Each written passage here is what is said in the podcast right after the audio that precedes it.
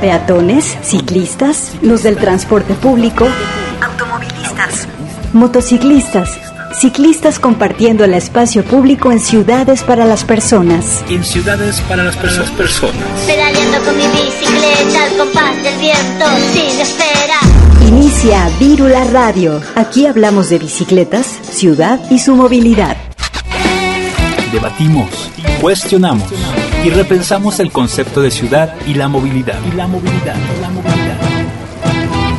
Hashtag pedalea con frecuencia. Inicia Vírula Radio.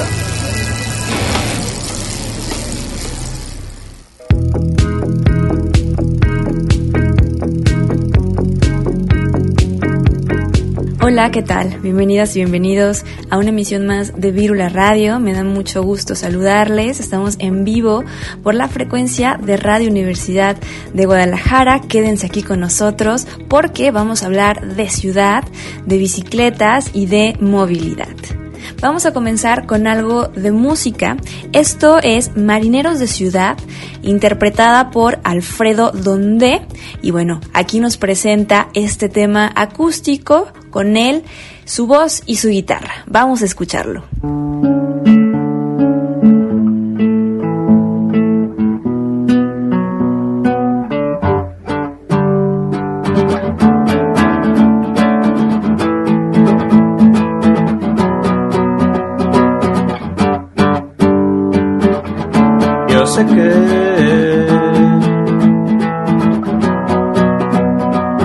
Tiempo no nos puede mantener en el mismo lugar en el que estamos ayer.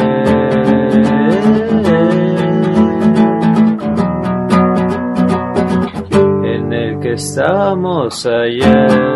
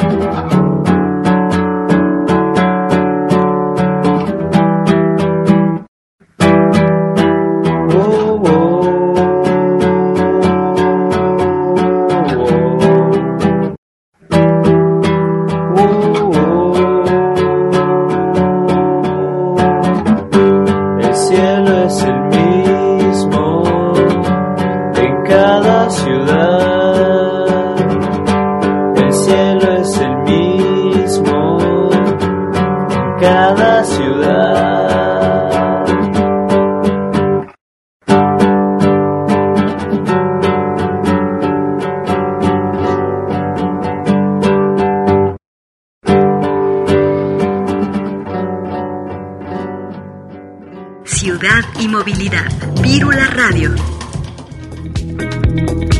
Gracias a las otras estaciones de la red Radio UDG que transmiten este programa en Puerto Vallarta en vivo por la misma señal, el 104.3 de FM, en Ocotlán, la zona Ciénega, en la retransmisión por el 107.9 de FM y un gran saludo a Viceactiva Radio eh, con todos sus radioescuchas que nos están eh, pues ahorita escuchando desde Colombia, así que un gran saludo y abrazo para ustedes. Yo soy Grecia Hernández, estoy muy emocionada de poder compartir otra emisión más en este domingo de julio.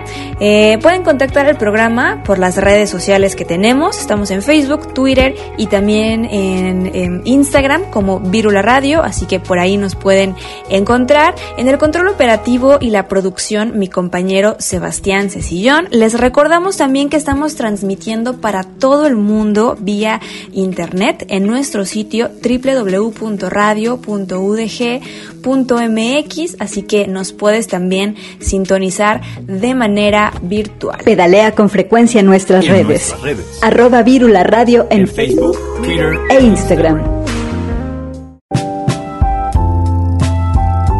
Y bueno, el día de hoy eh, queremos compartirles eh, pues una, una charla que hubo eh, en días pasados, esto por parte de Estrategia Misión Cero. Recordemos que es un grupo eh, de ciudadanas y ciudadanos que han estado últimamente súper activos, bueno, desde que iniciaron eh, con este tema de la seguridad vial.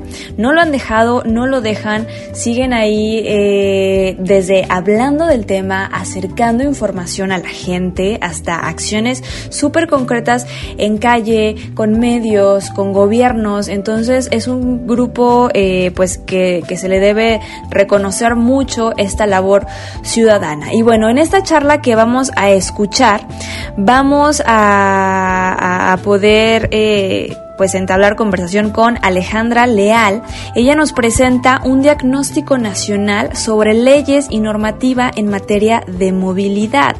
Esta radiografía que se va a presentar surge de la necesidad de actualizar la legislación de movilidad en los estados con miras a reconocer el derecho a la movilidad como un elemento clave en la gestión de las ciudades. Esto mediante criterios y lineamientos para la regulación de la movilidad a nivel estatal, pero también para promover la movilidad sustentable, saludable, segura, solidaria y poder dotar de insumos a los legisla- legisladores locales. Si ustedes recuerdan y son fieles radioescuchas, ya habíamos platicado aquí en Viro la Radio con Alejandra Leal precisamente sobre esta iniciativa, el seguimiento que se le ha estado dando a la ley de, eh, de seguridad vial y reconocer el derecho a la movilidad en la Constitución. Y bueno, aquí ella nos va a presentar precisamente las actualizaciones, la importancia de todo esto, porque es sumamente necesario empezar a legislar eh, eh, en esta materia por muchos motivos, para reducir hechos de tránsito, para garantizar una movilidad segura a las personas.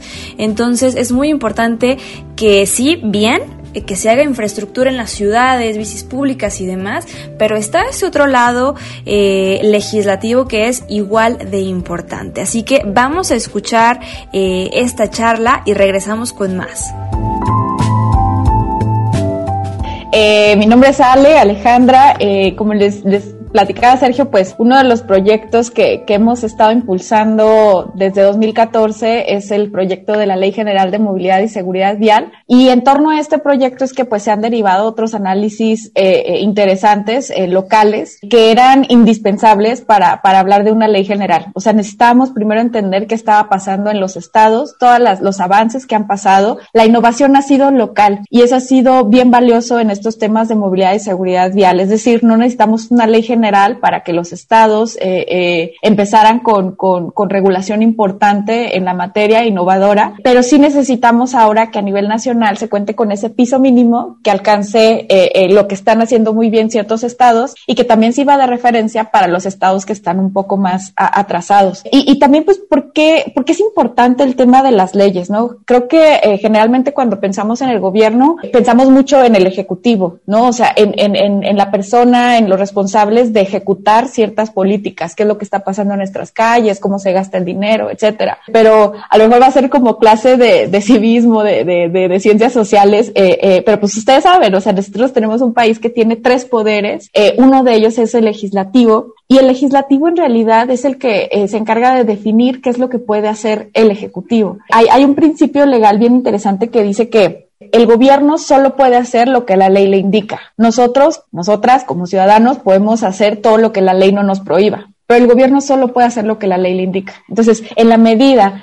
en que este marco legislativo incluya temas, eh, eh, determine estas obligaciones, se va avanzando en, el, en este reconocimiento y responsabilidad ya no voluntaria, sino obligatoria por parte del Estado, ¿no? De reconocer ciertas disposiciones. Eh, entonces, por eso es importante, pues, también trabajar todo este eje eh, legislativo que ha sido también un proceso bien interesante de trabajar de la mano con sociedad civil, porque, porque sí, sí hemos visto cómo ciertos grupos en distintas partes del país han, han evolucionado. Muchos han empezado y han conservado sus ciclovías recreativas, lo cual es súper positivo y tiene un impacto bien importante en, en, la experiencia de muchos usuarios para animarse. Pero también hemos visto muchos activistas que, que, que empiezan a hablar más de política pública, se empiezan a meter en las leyes, a estudiar los reglamentos de sus ciudades, las leyes de sus estados, y eso es muy valioso para poder eh, eh, eh demandar, exigir, presentar propuestas a nuestras autoridades, tanto del Ejecutivo como del Legislativo. Y bueno, pues con, esta breve introducción les, les quiero platicar de dos documentos que, presentamos recientemente. Ambos documentos los pueden descargar. Un segundo. Radio. Ambos documentos son, son públicos. El, el, primero es la radiografía de las leyes de movilidad en México. Eh, ese es un documento eh, que hicimos con el ENDIMOV. Eh, la figura del ENDIMOV también es algo bien interesante. Es, es, Encuentro Nacional de Diputados por la Movilidad. Y este encuentro agrupa a diputados locales de distintos estados que les interesa el tema de movilidad y también su creación fue algo pues muy orgánico, muy interesante porque pues entre diputados locales de Chihuahua, de Jalisco, de distintos estados, pues en realidad no hay ningún tipo de relación, ¿no? O sea, realmente cada quien forma parte de su congreso. Sin embargo, eh, eh, pues encontraron que muchos de ellos tenían interés en empujar iniciativas de movilidad en sus estados eh, y, fue que empezaron a recurrir pues a diputados que ya tenían un poco más de experiencia en este tema, ¿no? Como es el caso de, del diputado Jonadab Martínez, este, que él es de Jalisco, y la diputada Roxana Montealegre, que es de Hidalgo. Ellos pues ya tienen una trayectoria muy grande desde distintos frentes trabajando estos temas. Y, y, bueno, pues empezaron a hablar con más diputados de todos los eh, grupos parlamentarios o los partidos políticos eh, interesados, ¿no? En, empezar a entender qué es lo que estaba pasando en los estados, eh, qué iniciativas se estaban promoviendo y pues decidieron agruparse en este encuentro nacional de diputados eh, locales por la movilidad, el NIMOV. Y por otro lado, eh, este otro documento que se llama Movilidad en México, Panorama Legislativo y Normativo, que ese documento lo preparamos para el Instituto Belisario Domínguez, que es un instituto de investigación eh, que, que, forma parte del Senado de la República y que lo que busca pues es identificar diagnósticos y mejores prácticas que sirvan como base para la legislación o, o temas que se estén trabajando en ese momento. Entonces también fue, fue muy importante porque a, a, la radiografía nos dio como esta fotografía más local y, y, y con este otro documento eh, llevamos eso a una escala nacional, ¿no? O sea, además de lo que está pasando en los estados, ¿qué está pasando a nivel nacional? Entonces, un poco de lo que les quiero este, platicar hoy.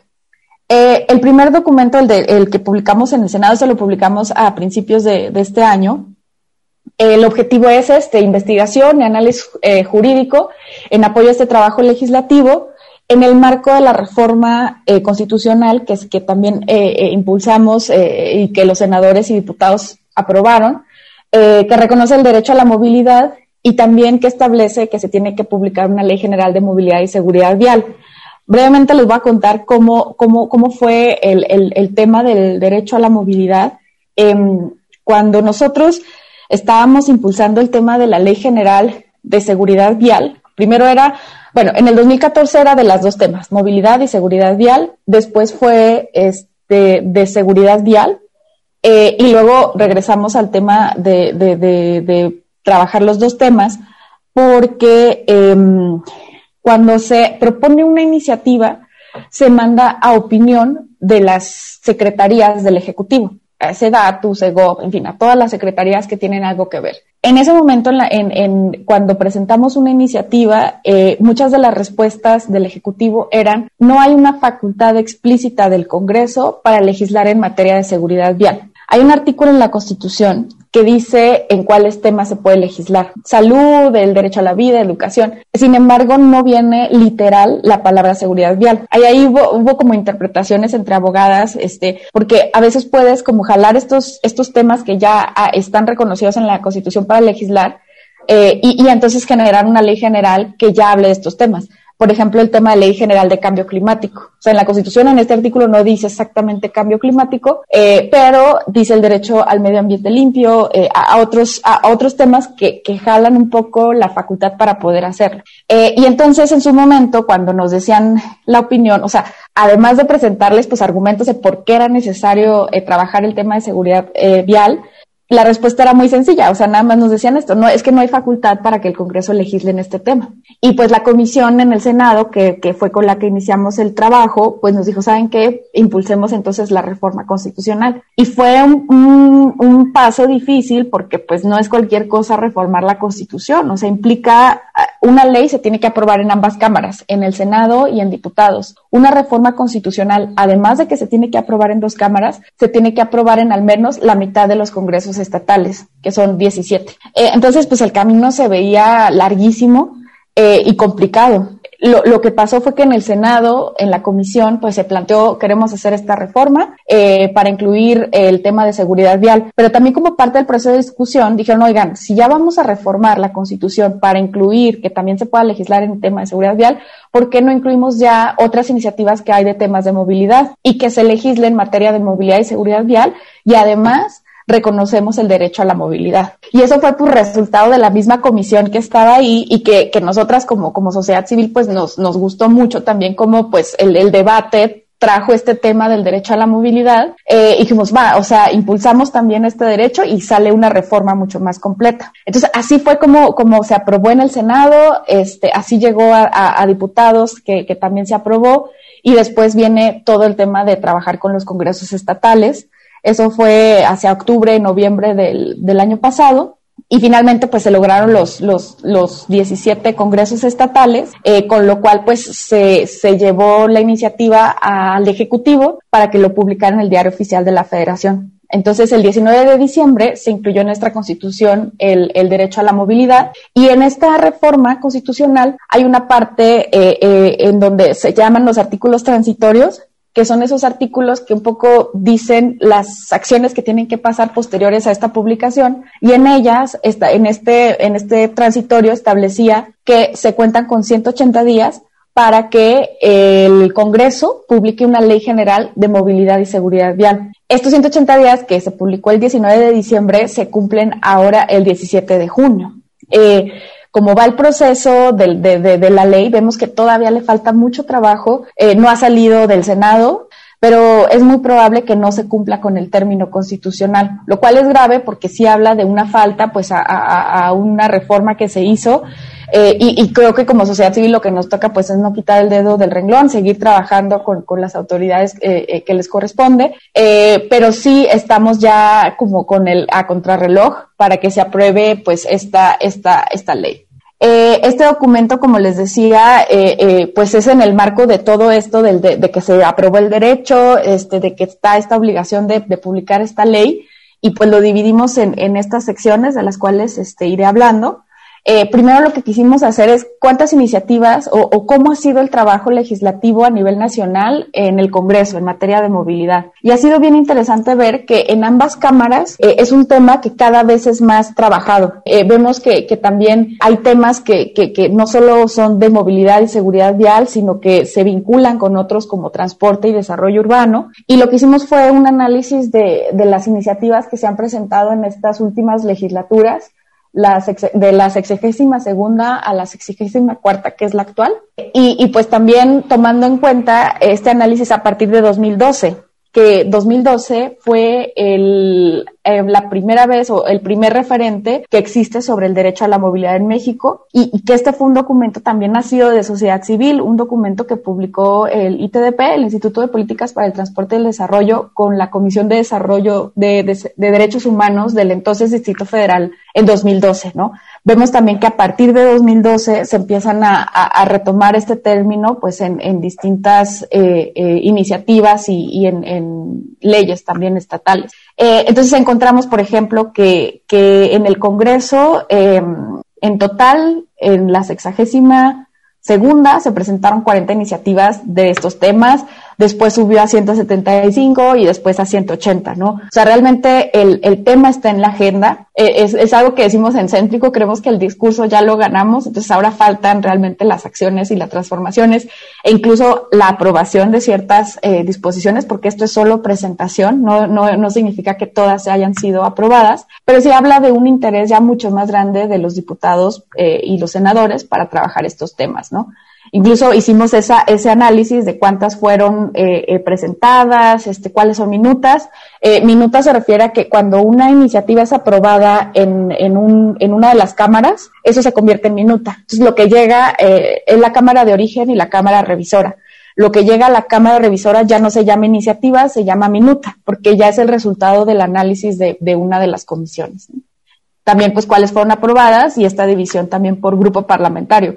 Ese es otro tema. En, el, en el legislativo no son partidos políticos, son grupos parlamentarios cuando hablas pues de los distintos eh, eh, partidos que conocemos, ¿no? Aquí también pues hacemos en el documento pues un análisis de quiénes han sido los, los senadores eh, más activos durante esta última legislatura y sobre qué temas han estado legislando. Yo creo que también es una buena referencia, sobre todo porque pues, los senadores son representantes de nuestros estados, entonces también saber qué es lo que están haciendo eh, y cómo se vinculan estas iniciativas nacionales pues con las realidades de, de los estados. En, en, lo que les platicaba del, derecho a la movilidad, eh, ha sido, pues ha sido como una transición interesante, cómo, cómo ha ido evolucionando, ¿no? Porque les decía, en 2012 está este informe que, publicó eh, la Comisión de Derechos Humanos, eh, y después en 2013 Jalisco es la primera ley que ya no le llama ley de transporte, ya, o sea, ya utiliza el término movilidad. porque es importante? Porque movilidad se refiere a un tema más general que incluye a los distintos usuarios. O sea, ya no, no es hablar exclusivamente de, transporte, que generalmente era como, como eran antes, sino hablar de peatones, ciclistas, eh, en realidad, pues de todo este sistema que se requiere para realizar traslados en la ciudad. Eh, luego, en 2014, eh, la ley de Ciudad de México es la, la primera en reconocer este derecho a la movilidad Luego, en el 2017, el derecho también es reconocido en la Constitución. ¿Se acuerdan? Hubo un proceso de, constitución en, en, la Ciudad de México, pues que, que, también en temas de movilidad eso fue un avance. Y luego, eh, ahora, pues lo que acaba de pasar en, a finales de este, del año pasado, de 2020, que es que el reconocimiento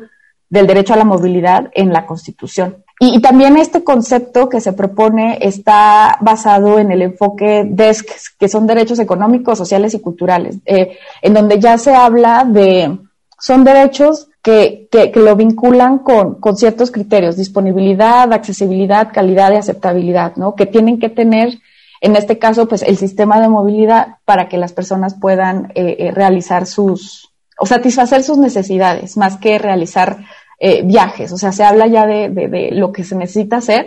En una de esas ni siquiera necesitas viajar, eh, es un tema más de accesibilidad y, y este enfoque pues lo, lo incluye. Eh, entonces, pues en, en, este documento también fue una buena oportunidad para documentar todo el trabajo que ha habido de sociedad civil en torno a, a la ley, porque les digo, es, es, un tema que se ha trabajado ya por, por distintos años, ¿no? Entonces, esta fue la primera propuesta de 2013 a 2017. Eh, en ese momento estaba muy latente el tema del diseño de acción para la seguridad vial de la OMS, que pues fue suscrito por México en 2011. Llegamos a los 10 años, todavía muy lejos de alcanzar la meta, que era reducir en 50% el número de muertes y, lesiones graves. Eh, pero pues era como el tema que, que, México como país se había comprometido eh, y que incluso está ahorita en proceso, ya se comprometió a través de, de, la firma de, de, otro tratado, pero, pero pues como que han faltado acciones mucho más contundentes eh, derivadas pues de este compromiso, ¿no? En ese momento, en esa legislatura, pues no se convirtió en una iniciativa formal porque no hubo mucho eco en el gobierno federal, pues ni en la mayoría eh, parlamentaria. Luego, en la siguiente legislatura, ahí sí hubo hubo un, cambio interesante que fue la creación de una comisión especial de movilidad. Eh, las cámaras se dividen en comisiones. Las comisiones son como los grupos de trabajo eh, específicos, ¿no? Entonces hay comisión de salud, de, de, de medio ambiente, eh, en este caso no había, no, había habido nunca antes algo de movilidad. Eh, y las comisiones tienen la facultad de dictaminar, es decir, cuando les llegan iniciativas, las comisiones son las que aprueban o no ciertas acciones. En este caso fue una comisión especial. Las comisiones especiales em, pueden generar opiniones, pero no dictaminan. Eh, son especiales, eh, esa es la característica, pero sí son, son comisiones pues que responden a, temas nuevos, a coyunturas, este, por lo cual se hacen esos grupos de trabajo, pero fue un buen primer paso pues para acercarnos más a, a lo de la ley. Durante esta legislatura hubo algo interesante que también pues modificó el, el, o actualizó el tema de legislación a nivel nacional, que fue la actualización de la Ley General de Asentamientos Humanos y Ordenamiento Territorial y Desarrollo Urbano. Por primera vez incluye un título de movilidad. Y fue, es también interesante porque ya, o sea, estamos hablando de 2016 y anteriormente ya había habido reformas en los estados que, que ya hablaban de estos temas. Entonces, otra vez, el, el, el tema federal se puso al día de lo que estaba pasando en los estados como de avanzada y, bueno, pues reconoce por primera vez eh, eh, temas, define el tema de movilidad. Eh, y a través pues, de esta comisión especial es que también se, se genera esta iniciativa para expedir la Ley General de Seguridad Vial.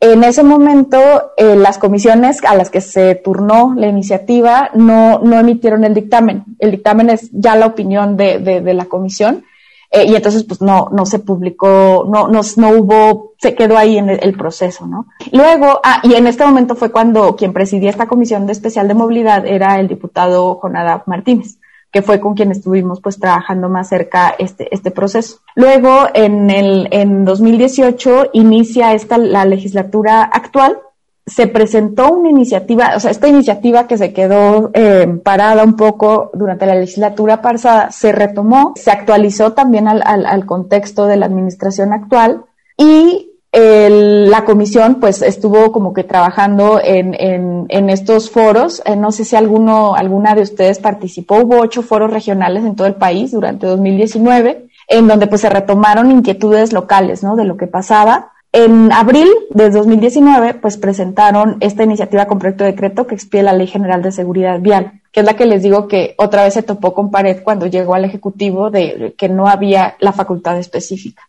Entonces, eh, ahí, ahí, fue como, como, como un poco de lo que había detrás de todo este proceso y lo que vimos en, en, las mesas de discusión de la reforma constitucional, pues es que era muy importante entender qué pasaba en los estados para poderles decir a los senadores y diputados, saben que hay estados que ya reconocen este derecho a la movilidad.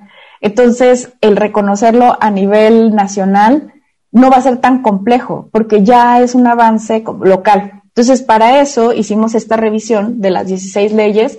Son 16 que se aprobaron después de 2012 y que ya también incluyen el tema de, movilidad. La revisión para, para hacer este proyecto eh, incluyó tanto leyes generales que ya existen eh, como estas leyes pues más locales, ¿no? Pero voy a entrar ya con, con, el tema de las leyes estatales. Estas son las 16 leyes estatales que revisamos. Si se fijan, eh, los, las primeras en, ya tener este concepto de movilidad fueron eh, la de Jalisco en 2013, Ciudad de México 2014, Estado de México 2015, y así un poco eh, eh, distintos estados han ido actualizando sus, sus leyes. Eh, lo que eh, esto, estos datos nos ayudan mucho con, en este proceso de la reforma constitucional, decirles que en las constituciones, los estados de, de ciudad, eh, bueno, eh, las entidades federativas de Ciudad de México, Estado de México, Nuevo León, Oaxaca y Quintana Roo ya reconocen el derecho a la movilidad en sus constituciones. Y además, en sus leyes estatales de movilidad ya lo reconocen Nayarit y Quintana Roo.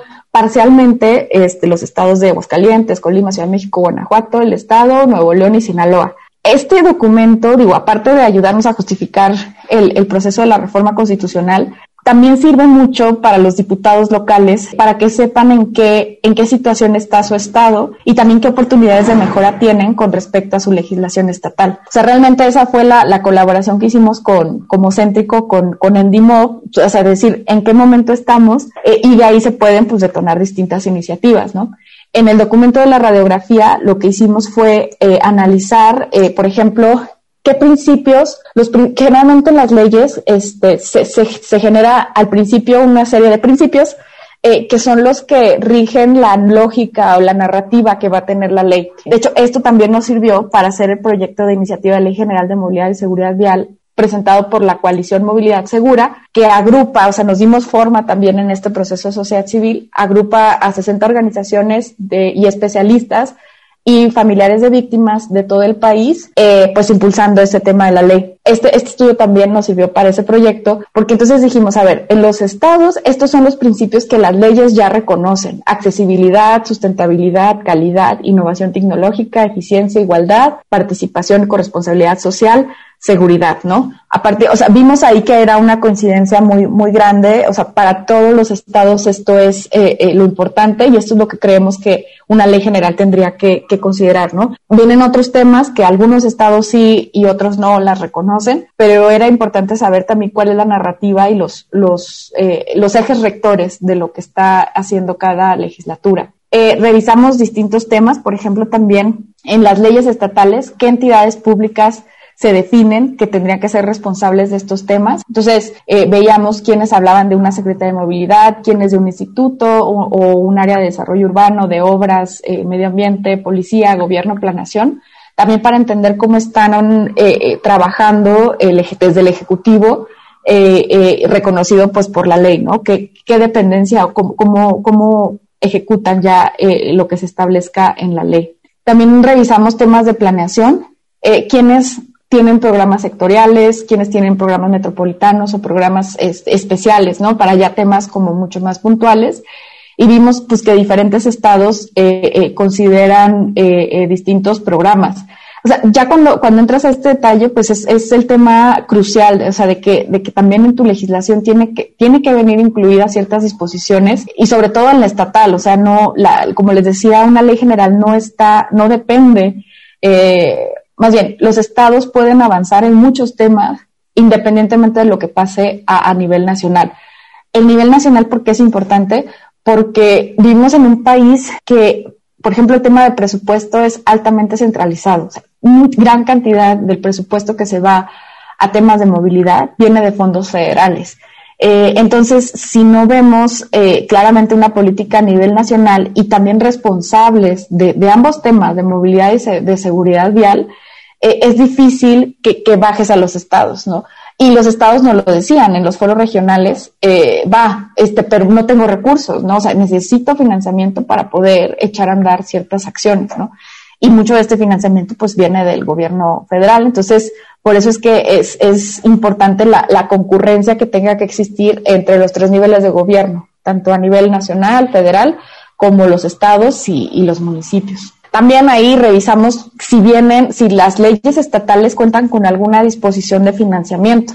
Esto también pues para entender cómo los estados eh, eh están determinando en sus leyes si, si, si, si le van a, si desde la ley van a empezar a, determinar esta existencia de fondos y también cómo eso se tendría que replicar a nivel nacional, ¿no? Entonces, en, en la revisión de estas leyes, lo que vimos era, pues sí, había algunos fideicomisos, algunos fondos.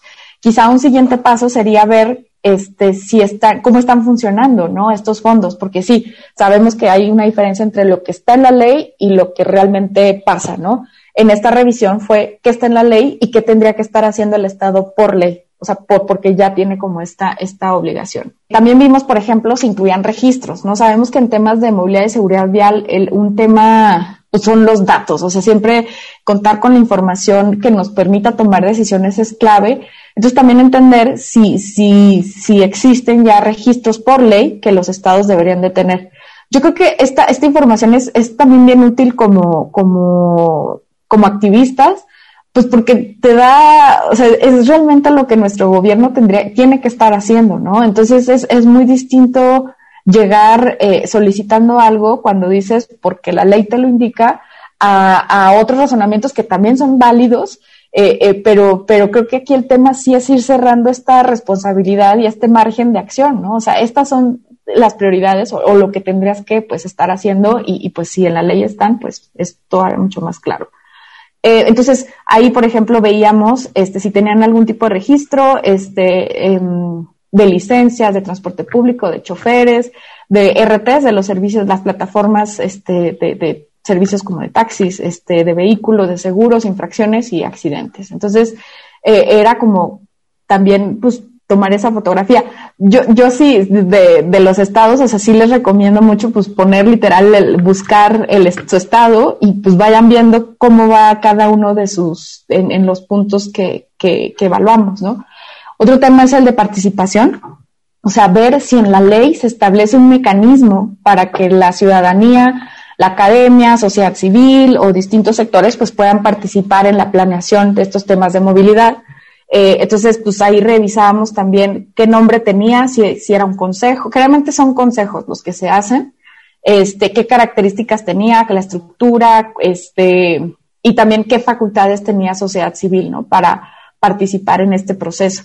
Eso también pues, nos, nos da elementos para, para saber si, si hay un consejo o no. Por ejemplo, en la Ciudad de México, la ley sí, sí establece que debe haber un consejo, eh, pero pues a la fecha no, no, no existe, ¿no? Entonces no se ha instaurado este consejo eh, a pesar de que la ley lo, lo, lo indica. Entonces, eh, sí hay elementos pues para pedir que, que se cumplan ciertas eh, disposiciones. Luego hicimos una evaluación ya mucho más detalle eh, eh, sobre estos cuatro subsistemas. El tema de los, de, de los subsistemas es interesante porque viene bueno, el, la definición del derecho a la movilidad desde la de ITDP y la Comisión de Derechos Humanos habla del sistema de movilidad como todos los elementos que necesitas para que las personas puedan satisfacer sus necesidades en condiciones de igualdad, equidad, sustentabilidad. Y, y el sistema se refiere no solo a las a la infraestructura, no son las calles nada más, o sea, es realmente el, presupuesto, la institución responsable, eh, eh, eh, la existencia de datos, o sea, to, todos los elementos que incluyen el que podamos satisfacer nuestras necesidades. Entonces, eh, se puede dividir en estos subsistemas. Estos subsistemas se plantearon también muy bien en la ley de movilidad de Colima, eh, en donde pues se hablaba de la infraestructura vial, de servicios de movilidad, de tránsito y circulación y de la demanda de movilidad. También lo tiene ya la de Nayarit y nos parecieron como una buena estructura para analizar temas a, mayor detalle. Eh, y con ese, considerando esos cuatro subsistemas, hicimos como una evaluación, ¿no? De distintos criterios eh, que nos dieron pues esta calificación, porque al final también queríamos uh, cerrar con algo que, que comunicara mejor cuáles leyes eh, o cuáles estados tienen muy buenas prácticas en sus leyes y cuáles eh, todavía les falta pues mucho trabajo, ¿no? Eh, eso también lo pueden revisar a detalle en la publicación, eh, pero pues vimos que las leyes que, que, que más completas vienen eh, son las de Nayarit, las de Colima, Ciudad de México, Coahuila, bueno, y ya de ahí este, este para abajo, ¿no? Entonces también esto para los diputados locales, pues es, es, es información que te dice por dónde puedes este, empezar a, a actualizar la, la ley de, del Estado. Eh, y en su momento, pues de la ley, pues nos ayudó también para reconocer muy buenas prácticas que ya existen en los estados, que incluso en el, proyecto que, que hicimos de, de, iniciativa de ley de la coalición Movilidad Segura, lo pueden consultar en la página coalicionsegura.mx y en las notas al pie, en muchas disposiciones ponemos de qué ley estatal estamos jalando el ejemplo. Eh, no, no, no dejándolo como el estatal, porque las facultades son distintas, pero sí retomando pues prácticas que podrían ser pisos mínimos a nivel nacional. Finalmente, en, el documento ya más general que les hablaba de, de, la movilidad a nivel nacional, incluimos dos secciones más, eh, que es el de las normas oficiales mexicanas en materia de movilidad. Las normas son, son, son disposiciones mucho más técnicas, en donde se incluyen elementos ya muy puntuales de cómo tendrían que ser ciertos productos, por ejemplo, ¿no? Eh, actualmente hay un proceso muy importante de la actualización de la NOM que habla de los vehículos, de los vehículos nuevos, vehículos seguros, ¿no? Grupos de sociedad civil están trabajando fuertemente en ese, en esa área de establecer disposiciones que, obliguen a la industria mexicana del automóvil a tener vehículos seguros en las calles, ¿no? Y un poco el tema es que en México se construyen vehículos seguros, este, pero no se venden aquí en este país porque las disposiciones son más laxas, son vehículos que se venden, son de exportación, ¿no?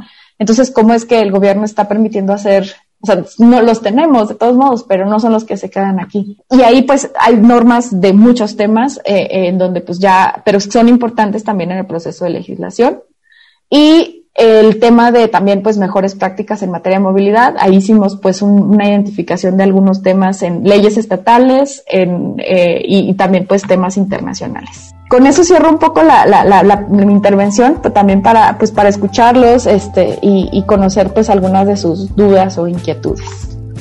Gracias. Y antes de continuar con más información, nos vamos a ir a un breve corte de estación y regresamos con más aquí en Virula Radio. Camina, recorre, explora, cambiemos el paradigma de las calles. Buscamos espacios seguros para crear más ciclerías, menos avenidas. Virula Radio te acompaña en el trayecto.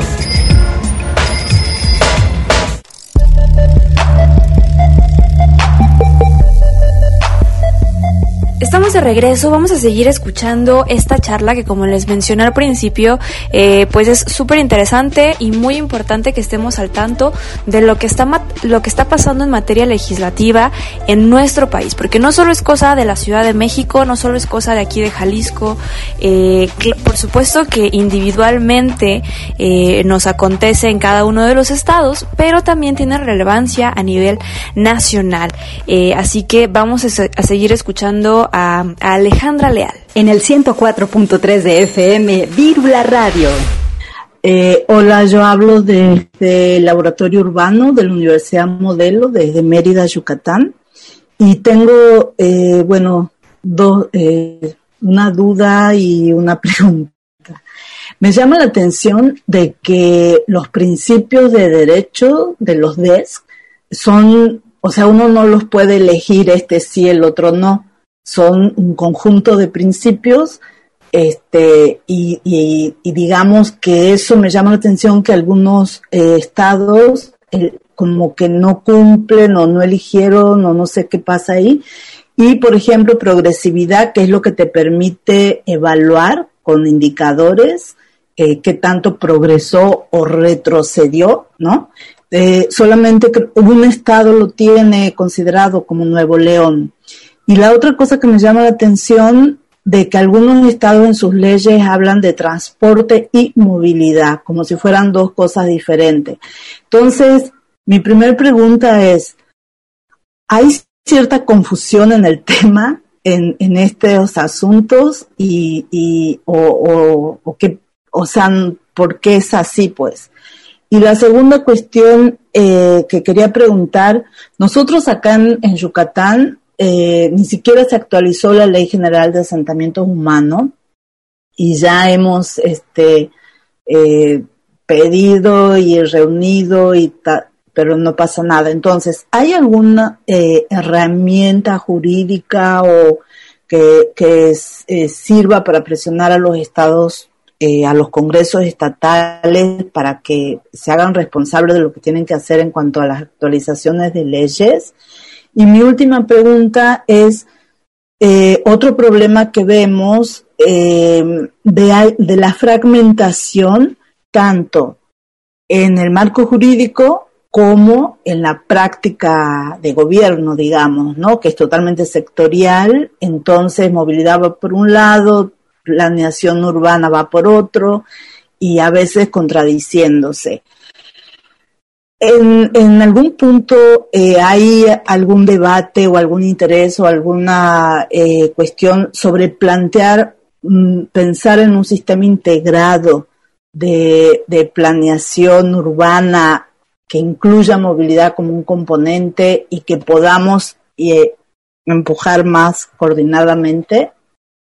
Gracias, Silvana. También gracias por, por el trabajo del observatorio, este, impulsando el tema ahí en los congresos estatales también fue, fue importante. Em, respecto a, lo que mencionas de el derecho, o sea, de la pregunta es ¿por qué algunos estados no reconocen el derecho a la movilidad? ¿no? O sea, si, si ya este yo, o sea, yo creo que depende mucho del, de, de en su momento quienes están como tomando decisiones, pero también qué prioridades este, existen, ¿no? O sea, como dices, ya, ya creo que gran parte del trabajo está hecho eh, desde antes de que se reconociera el derecho a la moderna constitución, pero creo que ahora con más razón, o sea, porque si ya lo tenemos en, en la constitución, o sea, realmente es, es, un proceso, o sea, de hecho es hasta un tema, digo, para que comuniquen a sus diputados, o sea, diputadas, diputados, esto ya está en la constitución, es una iniciativa que pueden hacer eh, y, que, y que hay muchos fundamentos para que se pueda eh, aprobar. Eh, creo que es cosa de que pues los estados con, con también recordar pues, que somos un, sistema federal y cada estado tiene estas pues facultades y, también de determinar qué, qué y no incluir en, en sus leyes. Entonces, es importante pues también el que se difunda esta información, que también la sociedad del Estado eh, que no haya reconocido esto, pues eh, tenga ese acercamiento con diputadas y diputados y pues que se, que se publique, ¿no? Em, y creo que el, el, tema de las leyes que hablas de, es también interesante ver los nombres de las mismas leyes, porque también te van dando idea de en dónde está eh, todavía el discurso en torno a la movilidad. Eh, creo que les, les cuesta mucho em, a muchos dejar el tema de transporte. Eh, generalmente cuando se incluye transporte en el tema estatal, está todo el tema de concesiones, que es uno de los temas más complejos de legislar en, en las leyes. Y entonces a lo mejor creen que dejando movilidad, o sea, no, no queda claro, ¿no? Que también lo estás incluyendo. Eh, pero pues los, los conceptos que conocemos de movilidad sí incluirían a todo, a todo pues el ecosistema que, que, está relacionado, ¿no? Em, y, y, pues si existe algo para, para presionar, este, estaba primero el tema de la armonización de la Ley General de Asentamientos Humanos. O sea, cuando lo que les platicaba que se hizo en 2016, por primera vez incluyó este capítulo ese capítulo también pues daba pie a que las leyes estatales retomaran ciertos conceptos y se actualizaran eh, en este proceso de armonización. Eh, sin embargo, pues sí hemos visto que los ritmos en los congresos estatales son, son bien distintos. Eh, mm, e incluso creo que ese capítulo avanzó mucho en el tema como conceptual, pero no de instrumentos. O sea, realmente no generaba instrumentos para los tres niveles, como lo, podría hacer este, la Ley General de Movilidad y Seguridad Vial, pero sí es un avance que, es importante, ¿no? Eh, quizá también próximamente, si se aprueba pronto la Ley General de Movilidad y Seguridad Vial, pues habrá también un proceso de armonización. Eh, armonización se refiere a que las leyes estatales tienen que replicar un poco, retomar las disposiciones que se publiquen en leyes generales. Una ley general, a diferencia de, una ley federal, una ley general tiene, habla de la concurrencia de los tres niveles de gobierno. O sea, no, no solamente son responsabilidades que les tocan a los, a, a, las secretarías eh, del Ejecutivo Federal, sino que serían temas que incluyen a los tres niveles, ¿no? Eh, entonces de ahí es que se deriva ese proceso de armonización y creo que, o sea, por cualquier lado no hay excusa para que el Estado no actualice su proceso. O sea, tienes o la Ley General de Asentamientos Humanos o próximamente esta otra ley y también tus facultades locales para, para poder hacerlo.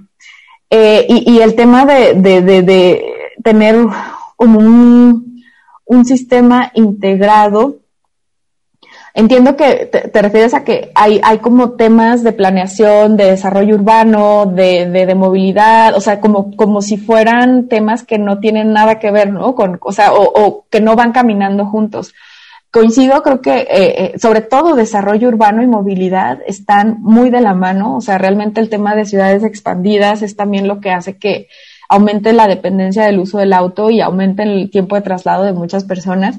Este, y, y, creo que sí, sí es importante eh, de alguna forma eh, vincularlo. Entiendo que pues la Ley General de Asentamientos Humanos es lo, lo que, lo que vincula el territorio con movilidad, eh, pero también creo que en movilidad hay temas muy puntuales que escapan a lo territorial, o sea, que, que, que son, no escapan, pero son mucho más específicos, ¿no?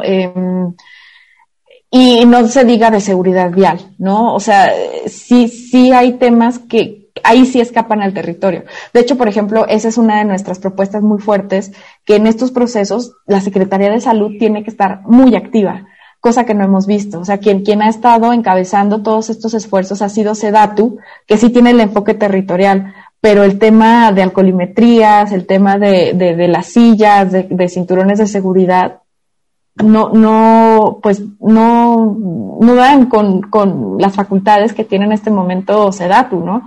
Y, por eso es importante, pues, eh, también trabajar de manera más específica, pues, estos, estos temas con, con a través de, de, una ley general. Soy Eugene Resendiz. Eh, actualmente soy estudiante de doctorado en salud pública en la Universidad de Washington en San Luis, Missouri, pero soy arquitecta y, y trabajé mucho tiempo en el Instituto Nacional de Salud Pública. Em, y justamente mi pregunta iba un poco hacia lo último que acabas de decir, Ale. Siento que, bueno, todo mi, toda mi, este, mi investigación es sobre movilidad activa, actividad física y cómo es que el entorno urbano y el urbanismo afectan a que podamos ser activos o no. Y creo que justamente eso es lo que nos falta, ¿no? Habemos muchas personas que estamos haciendo investigación en esto, queremos saber cómo es que podemos lograr que los mexicanos seamos más activos físicamente en las ciudades, pero pareciera que seguimos sin hablar el mismo idioma.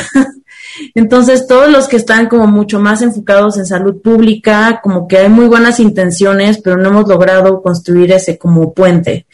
Y justamente quisiera saber un poco tus opiniones y si alguien más tiene alguna opinión sobre esto, en cómo podemos involucrarnos más más allá igual y de la Secretaría de Salud, ¿no? Hay muchos organismos en temas de salud pública que incluso no, no les pasa por aquí que la actividad física o, el, o la movilidad activa es un tema de salud pública, ¿no? Y va mucho más allá del ejercicio.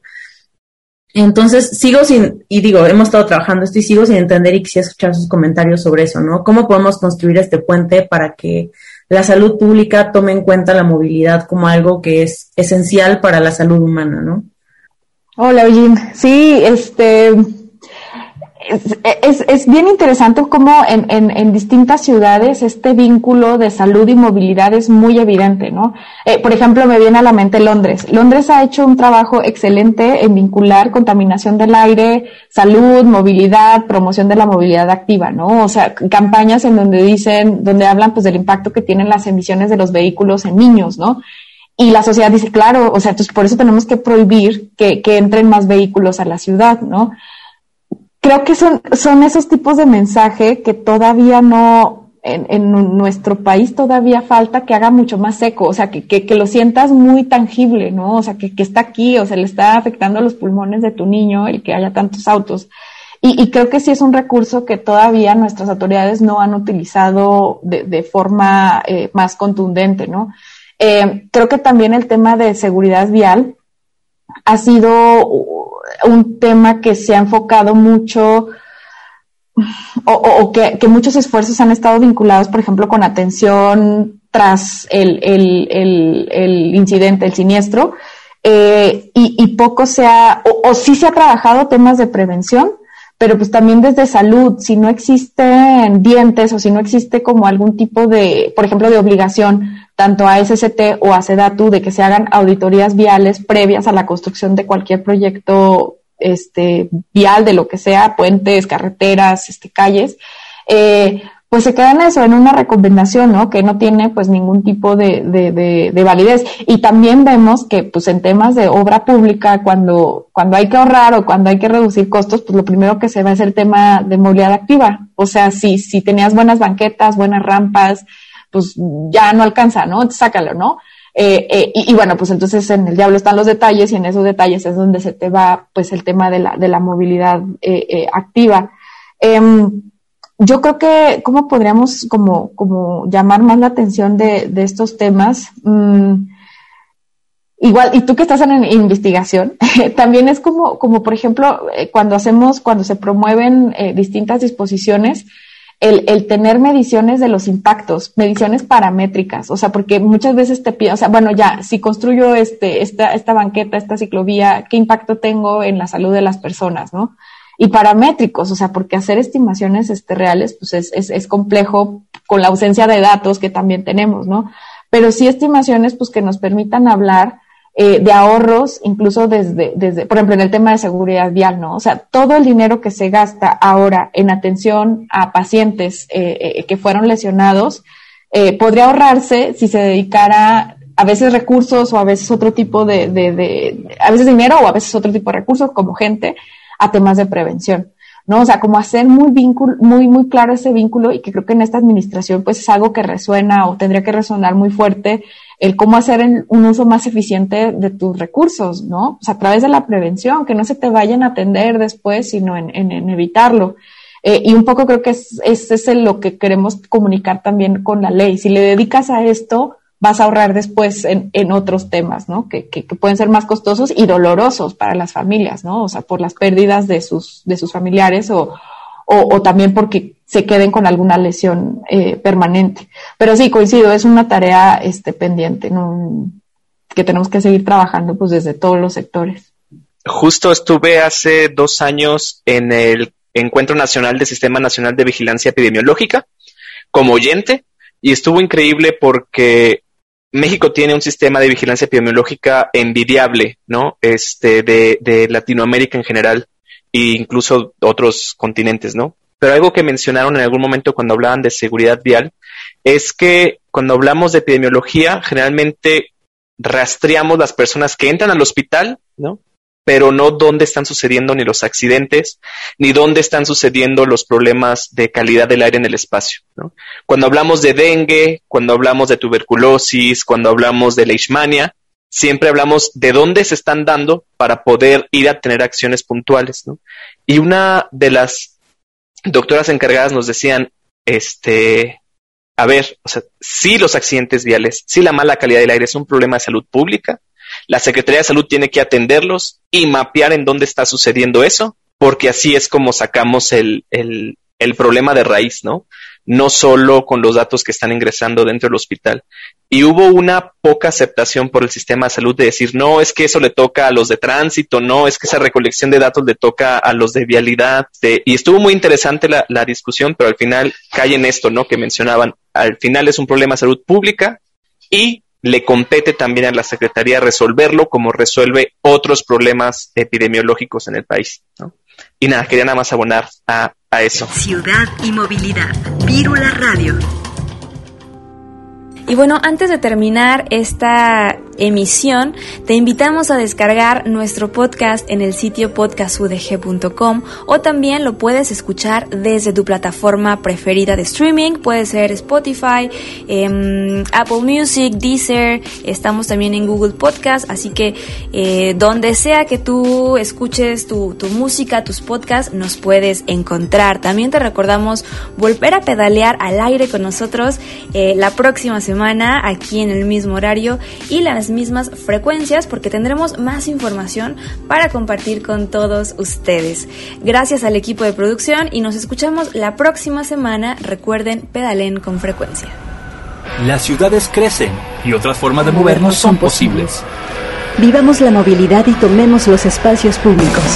¿Tú cómo te mueves y vives la ciudad? Queremos ciudades habitables para todas las personas. Esto fue Vírula Radio. Volvemos la próxima semana Aquí en Radio Universidad. 104.3 FM. Bicicleta, música y besos, círculos sonales multidisciplinares.